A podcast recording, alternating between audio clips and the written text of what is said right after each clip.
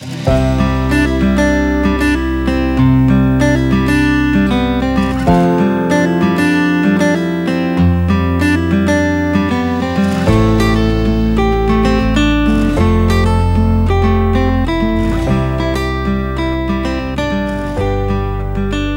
Freunde, wie schön, dass du da bist hier beim Podcast Stories for Friends, Geschichten, die ich meinen Freunden erzähle. Mit mir, Hannah. Ich heiße Hannah, habe Muttermal auf der Nase und bin ein ganz normaler Mensch. Und ich erzähle die Geschichten, die ich sonst meinen Freunden erzähle. Heute erzähle ich dir was über Vipassana. Äh, vielleicht kennst du das schon, das ist eine alte Meditationstechnik und ein 10-Tages-Retreat, das man in Stille verbringt und wo man zehn Stunden am Tag meditiert. Und ähm, letztendlich soll diese Meditationstechnik zur Erleuchtung führen und wurde vom ersten Buddha begründet. Und heute erzähle ich dir, wie diese Erfahrung für mich war, was ich da für mich mitgenommen habe. Das sind wirklich alles nur meine Erfahrungen, ähm, aber ich hoffe, es interessiert dich und vielleicht kannst du ja was für dich mitnehmen und vielleicht hast du ja Lust, das auch mal auszuprobieren. Von meinem Herzen zu deinem, alles Liebe.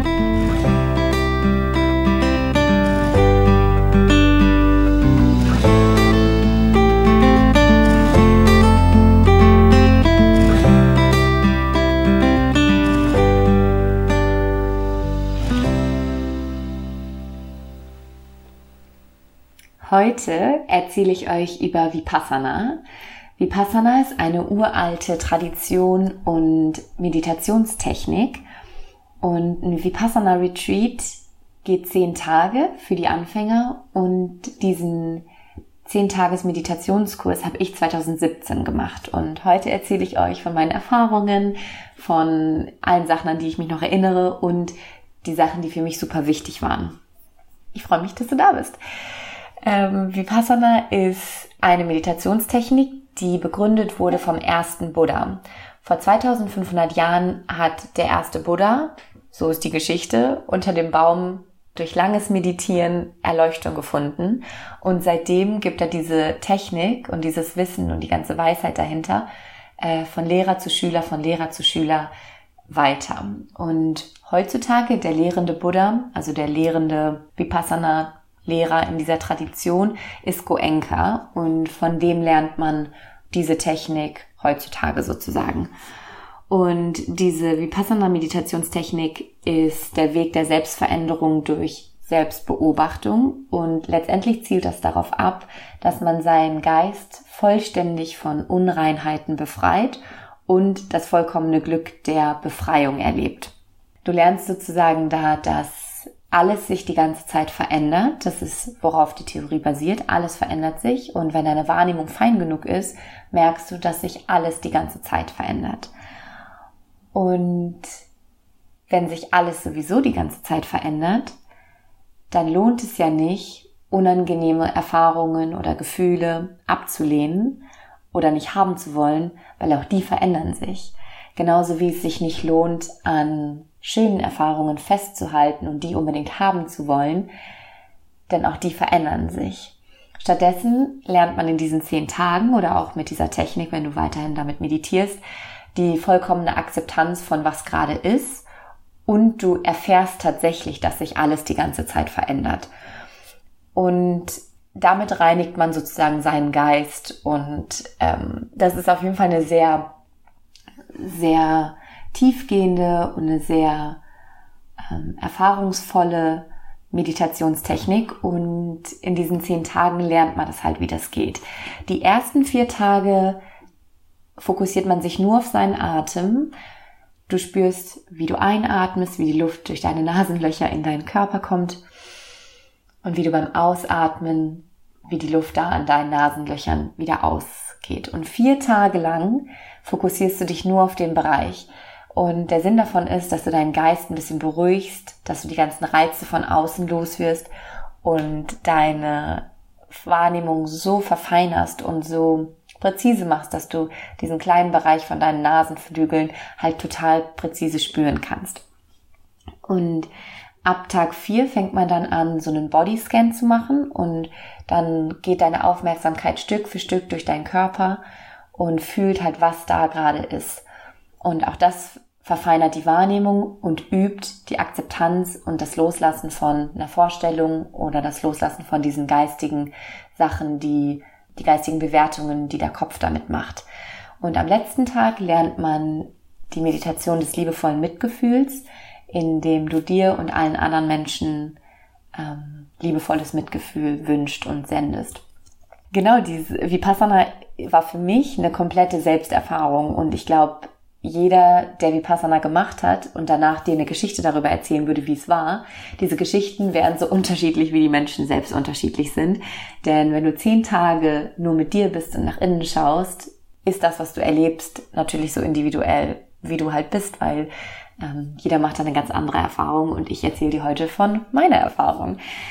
Vipassana ist so aufgebaut, dass wenn du da ankommst, gibst du dein Handy ab, deine Bücher ab, du gibst deinen Stift und ein Tagebuch oder was auch immer du so dabei hast ab, damit alle Reize, die du sonst gewohnt bist und die sonst im Außen sind, damit die wegfallen und du wirklich diese zehn Tage nach innen gucken kannst. Die gesamten zehn Tage wird geschwiegen. Äh, die Regeln sind nicht sprechen, nicht schreiben, nicht lesen. Und meine Freunde und Familie hätten vorher gesagt, boah krass, zehn Tage nicht sprechen ist für Hannah bestimmt das Schlimmste. Und witzigerweise war nicht sprechen gar nicht so schlimm, nicht schreiben war auch gar nicht so schlimm, aber nicht lesen war für mich total crazy. Das hätte ich vorher gar nicht gesagt. Das hat mich sehr überrascht, dass das so war. Aber ich fand nicht lesen schon die größte Herausforderung von all den Sachen, die da ähm, gegeben wurde, weil gar keinen neuen Input in deinen Geist zu kriegen, war für mich irgendwie voll voll krass. Und ich kann mich erinnern, ich habe dann halt alle Schilder, die irgendwo waren, wieder und wieder gelesen, weil es halt so ein Rush und so aufregend war, mal wieder was zu lesen. Und ich kann mich erinnern, dass im Bad habe ich bestimmt so zehnmal am Tag gelesen. Da war, da war so ein Schild, auf dem stand, bitte keine Hygieneartikel wie Tampons oder Binden in die Toilette werfen. Bitte keine Hygieneartikel wie Tampons oder Binden in die Toilette werfen. Und das habe ich wieder und wieder und wieder gelesen, weil das halt so eine Stimulation sozusagen für meinen Geist war, mal was von außen, weil sonst habe ich mich ja die ganze Zeit nur mit mir beschäftigt. Und ähm, der Tagesablauf bei Vipassana ist so, dass du um 4 Uhr morgens aufstehst, um 4.30 Uhr geht die erste Meditation los, dann meditierst du zwei Stunden bis 6.30 Uhr, dann gibt's Frühstück und dann gibt's wieder eine freiwillige Meditation, dann gibt's Gruppenmeditation, dann gibt's Mittagessen, dann gibt's wieder freiwillige Meditation und Gruppenmeditation. Ähm, in den Gruppenmeditationen in der Hall, in der Hall, die sind äh, verpflichtend. Da muss man da sein und da wirst du auch gesucht, wenn du nicht da bist. Die anderen Stunden darfst du entweder in deinem Zimmer meditieren oder auch in der Halle, aber es wird empfohlen, dass du diese ganzen zehn Stunden sozusagen meditierst.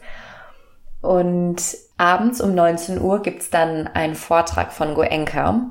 Und das ist wirklich Ta das Tageshighlight, weil erstmal wird eine Stunde, kriegst du auditiven Input, also du hörst halt eine Stimme, die dir was erzählt, die nicht deine eigene ist, super angenehm.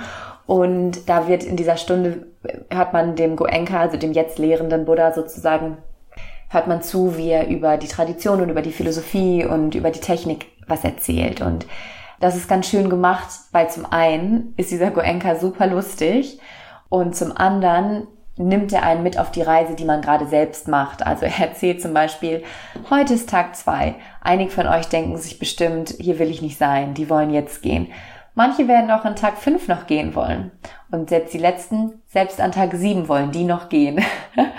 also das, äh, du fühlst dich da sehr gesehen und gehört und gefühlt, weil man wirklich an ein paar Tagen ich habe basically jeden Tag gedacht, was ist das hier?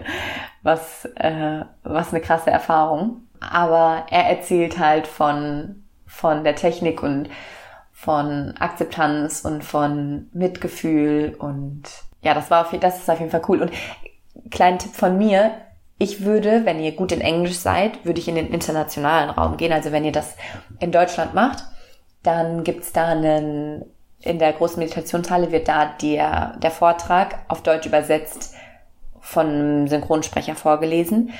Und wenn ihr aber in, in, in, den internationalen Raum geht, dann könnt ihr da ein Video gucken und die Originalstimme von Goenka hören. Und das ist nochmal viel witziger. Und ich habe das erst am letzten Tag ausprobiert und war halt so, boah, das wäre ja cool gewesen. Ähm, deswegen kann ich euch sehr empfehlen, das vielleicht an einem der ersten Tage auszuprobieren, ob ihr Lust habt, das ähm, in der Originalsprache zu hören. Und wenn euer Englisch gut ist, dann versteht ihr das locker. Ähm, das ist ein kleiner Tipp von mir, weil das hätte ich gerne früher gewusst. Ähm, genau, und es war nämlich so bei mir, dass ich jeden Morgen, als um 4 Uhr der Wecker geklingelt hat, war ich so, oh, ich will nicht, ich will nicht.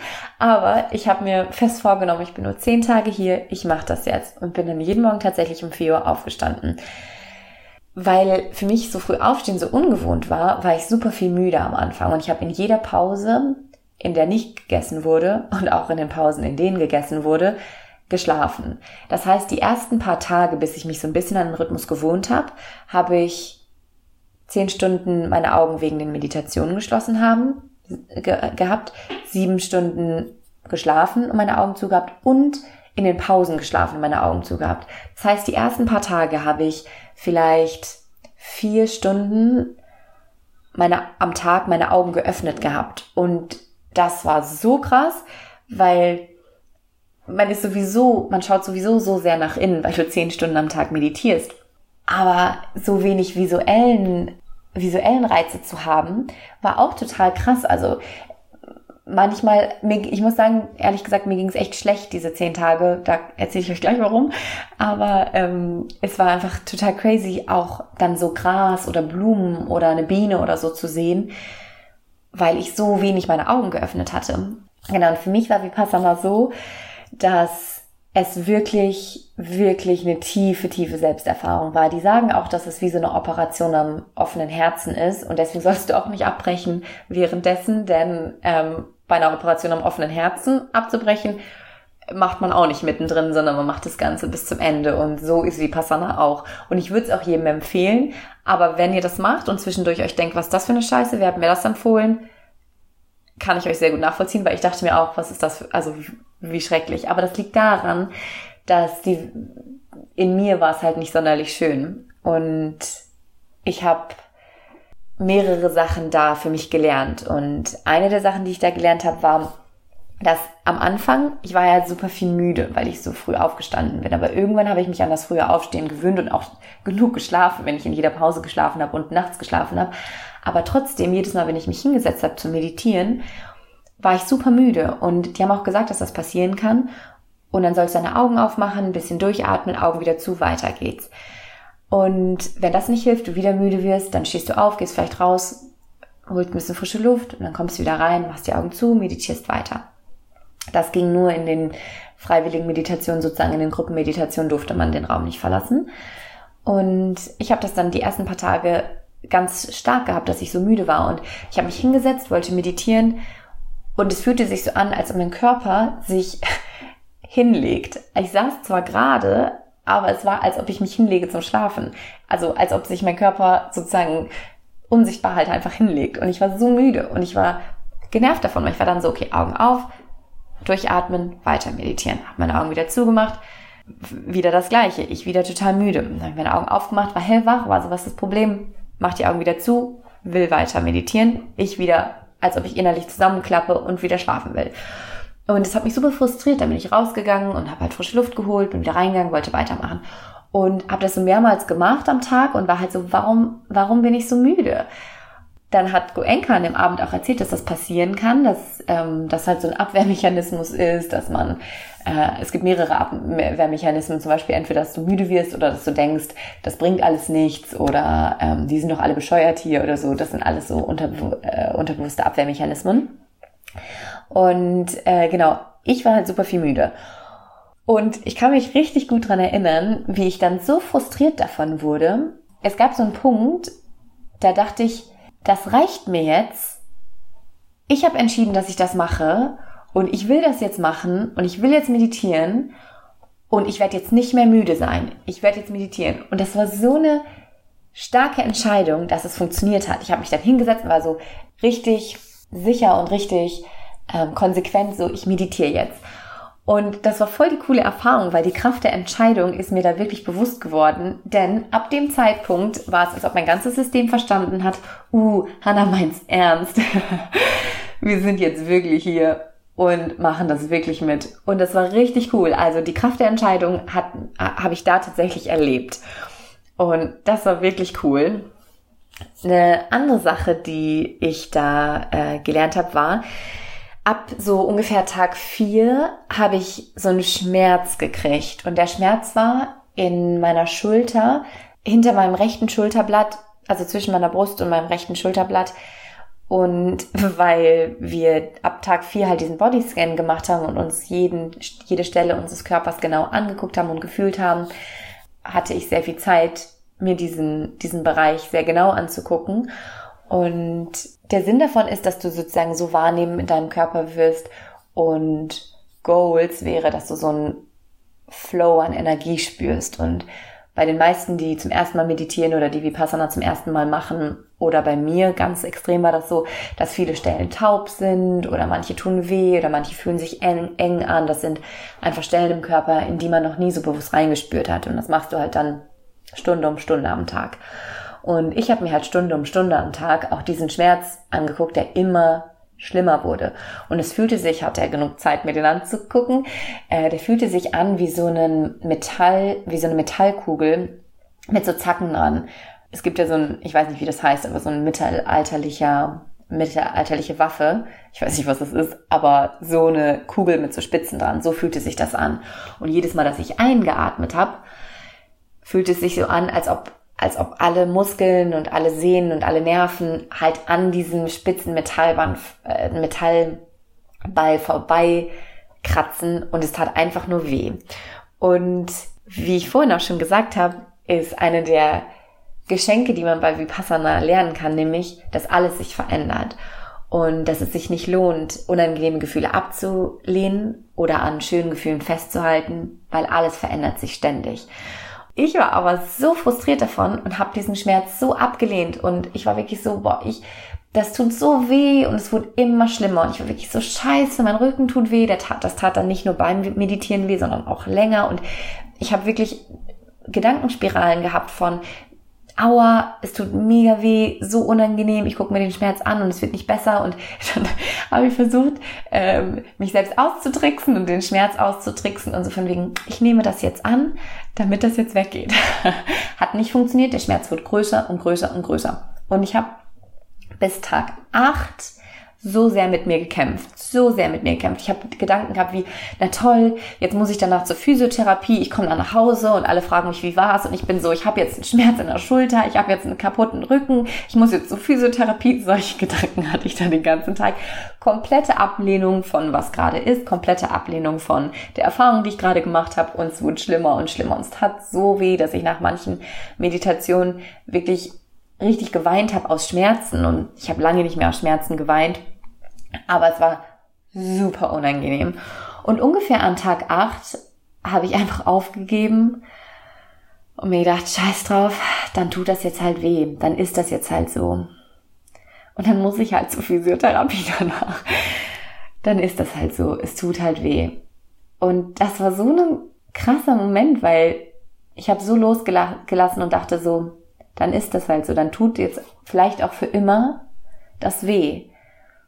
Das war der Moment, wo sich das angefangen hat aufzulösen. Das hat so angefangen zu knistern und, und plötzlich wurde alles weich und warm und hat sich verändert und ich war so, hä? Ich bin gerade okay damit gewesen, dass es da ist. Und jetzt hat sich angefangen aufzulösen. Und das war voll die magische, voll die schöne Erfahrung. Und es ist voll cool, das sozusagen selber mal zu erleben, dass das, was man ablehnt, bleibt. Und auch wenn man sich sagt, ich lehne das jetzt nicht ab, damit das geht, auch das ist noch eine Ablehnung. Und der Moment, wo ich wirklich losgelassen habe und dachte, okay, dann ist das jetzt so. Das war der Moment, wo es sich aufgelöst hat. Und das war wirklich, wirklich schön und eine wirklich coole Erfahrung. Und eine andere Sache, die ich bei Vipassana gelernt habe, die ähm, echt schwierig für mich war, war, also mir ging es nicht so gut die ganze Zeit. Zum einen, weil ich diesen Schmerz hatte, aber zum anderen, weil ich die ganze Zeit die Stimme in meinem Kopf gehört habe. Ich habe die ganze Zeit zugehört, das, was auf Dauerschleife in meinem Kopf läuft. Und das waren so gemeine Gedanken, so fiese Gedanken, so abwertende Gedanken, so urteilende Gedanken, so niedermachende Gedanken. Es waren Gedanken wie, bei dir funktioniert das eh nicht, du wirst eh nicht glücklich, du brauchst es gar nicht erst zu probieren, alle anderen sind glücklich, aber du wirst nie glücklich sein und denk an all die Sachen, die du falsch gemacht hast und so. Und die liefen schon immer, oder was heißt schon immer, schon lange in meinem Kopf ab, aber ich hatte zu viele, zu viel zu tun im Außen und zu viele Reize und zu viel Handy und zu viele Nachrichten zu beantworten früher, dass ich das nicht mitbekommen habe als diese ganzen äußeren Reize mal weggenommen wurden und ich zehn Tage lang nur mit mir war, habe ich das auf volle Lautstärke gehört. Und diese ganzen zehn Tage habe ich mir zugehört, wie ich diesen schrecklichen Selbsttalk hatte, der so fies war. Und ich kann mich an eine Situation erinnern, als wäre es gerade eben passiert. Da saß ich draußen und Du musst dir vorstellen, es war Juli 2017. Die Sonne hat geschienen, es war mega schön. Draußen war es hell, die Sonne hat geschienen. Wir haben in der Zeit, also dieses Center, wo ich das gemacht habe in Triebel, ist mega, mega schön. Und es gab ganz viele Blumen und Wiese und Aussicht und so. Nichts davon konnte ich genießen. Nichts davon fand ich schön. Ich habe es gar nicht erst gesehen weil ich mir die ganze Zeit selber zugehört habe. Ich dachte wirklich, mein Kopf platzt. Und es gab einen Moment, da saß ich auf dieser Wiese und dachte, ich halt es nicht mehr aus. Ich halt es nicht mehr aus, mir selber zuzuhören. Meine Ohren haben wirklich geklingelt und mein Kopf hat sich angefühlt, als ob der gleich platzt. Und ich habe das halt alles geglaubt, was da gesagt wurde. Und dann habe ich so hochgeguckt und die Erkenntnis gehabt, dass in meinem gesamten Leben selbst wenn man alles zusammennehmen würde, was irgendwer mich mal kritisiert hat, mal nicht so nett war, mal irgendwie fies war zu mir, wenn man das alles zusammennehmen würde, wäre das nicht so schlimm wie das, was ich mir selber jeden Tag antue. Und ich saß da und hatte die Erkenntnis, dass noch nie jemand so gemein zu mir war, selbst wenn man alles zusammennehmen würde, war noch nie jemand so gemein zu mir, wie ich zu mir selber war. Und das war wirklich eine Operation am offenen Herzen, weil diese Erkenntnis und die Erfahrung war so unignorierbar, weil ich mich auf nichts anderes konzentrieren konnte oder es nichts anderes gab, auf das ich mich hätte konzentrieren können, weil die Erfahrung so an der Oberfläche war, dass ich sie einfach mitkriegen musste. Und das hat wirklich, wirklich, wirklich mich verändert, weil ich kann mich an diesen Moment so krass erinnern und ich dachte mir, okay, jetzt reicht's noch nie war jemand so gemein zu mir, also höre ich jetzt auch auf, so gemein zu mir zu sein. Und ab dann hatte sich so tief was verändert. Also das war so eine Veränderung, dass klar, danach habe ich auch noch Gedanken gehabt, die nicht nett mir gegenüber waren. Aber irgendwie hat sich so ein Gefühl von Verbundenheit und Verbünd Verbündung mit mir ausgebreitet in dem Moment. Denn was du bei Vipassana auch lernen kannst, ist, die Verbindung zwischen Körper und Geist. Du spürst sozusagen jeden, jede Auswirkung von jedem Gedanken. Du spürst, wenn du negative Gedanken oder, oder lieblose Gedanken dir selber gegenüber hast, spürst du auf körperlicher Ebene, was das macht. Und das ist auch mit so die Idee von Vipassana dahinter, dass du diese Verbindung spürst und damit deinen Geist klärst, damit du auch deinen Körper befreist. Und ich habe sozusagen die ganzen zehn Tage lang gespürt, was diese ganzen negativen Gedanken mit meinem Körper machen. Nämlich mein Hals wird eng, ich kriege ein Kloß im Hals, meine Brust tut weh, es fühlt sich an wie ein fester Druck, in meinem Magen ist ein Knoten, mein Kopf tut weh, es läuft Wasser über mein, aus meinen Augen, über mein Gesicht. All diese körperlichen Empfindungen habe ich total zusammenbringen können mit den ganzen Gedanken, die ich den ganzen Tag hatte. Ähm, also war das eine sehr, sehr, sehr heilsame und eine sehr schöne Erfahrung zu machen, auch wenn ich es währenddessen echt gehasst habe. Also es war wirklich anstrengend, es war wirklich unangenehm. Aber für mich war es genau das Richtige, was ich brauchte, weil deutlicher und lauter habe ich mich selber noch nie wahrgenommen als in den zehn Tagen. Und das war nicht schön, aber immerhin ist es seitdem besser. Also seitdem konnte ich die bewusste Entscheidung treffen. Oder es hat sich einfach verändert. Und das war wirklich, wirklich cool. Deswegen ähm, möchte ich dir erzählen, Vipassana lohnt sich total. Es gibt bestimmt auch noch Podcasts oder auch Leute, die dir mehr über die Tradition erzählen können, die mehr über die ganze Idee vom Buddha dahinter erzählen können. Aber das sind so die Erinnerungen, die ich daran habe und wie wertvoll, wie wertvoll diese Erfahrung für mich war. Und ein paar Tipps, die ich dir geben möchte, ist und zwar bei, ach genau, ich habe das in Triebel gemacht. Und das ist irgendwo echt am Rande in Deutschland, irgendwo in Bayern. Äh, man fährt zu so einem kleinen Bahnhof und da wird man dann von, mit einem Taxi abgeholt und äh, zu dem Center gefahren. Das ist auf so einem Hügel.